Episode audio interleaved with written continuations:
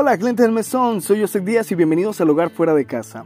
A nuestra posada de bienestar espiritual viene pura gente chévere, pero hoy haremos una excepción. Traje a un mala conducta, pero tranquilos, seguro algo vamos a aprender. Micaías era un hombre de montaña y al parecer no le gustaba vivir en comunidad porque él sentía que fluía mejor con sus propias reglas. Un día le robó a su mamá poco más de mil piezas de plata, pero se las devolvió muy arrepentido.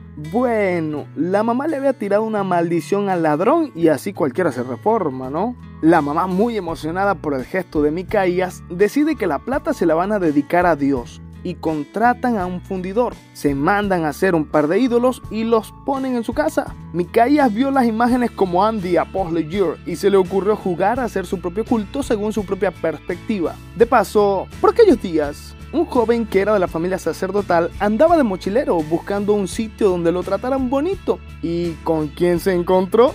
Sí, Micaías lo vio e hizo inventario. El Dios lo tengo en la sala, el templo es mi casa, soy religioso, solo me falta el sacerdote y aquí lo tengo.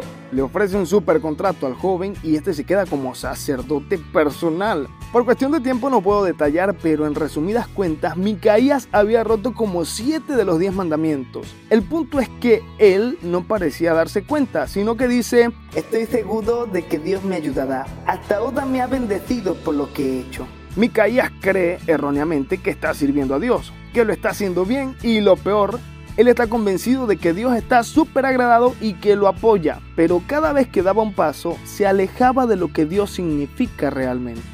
El hecho de que tengamos resultados favorables no es garantía de que lo que estemos haciendo está bien. Puede que la mentira funcionó y lograste escapar de las reglas de tus padres. Engañar a tu cónyuge te da acceso al placer y te metes en ajustes extraños que te mejoran las finanzas. Pero eso no es para siempre. Los errores de Micaías provocaron mucho daño con el paso del tiempo.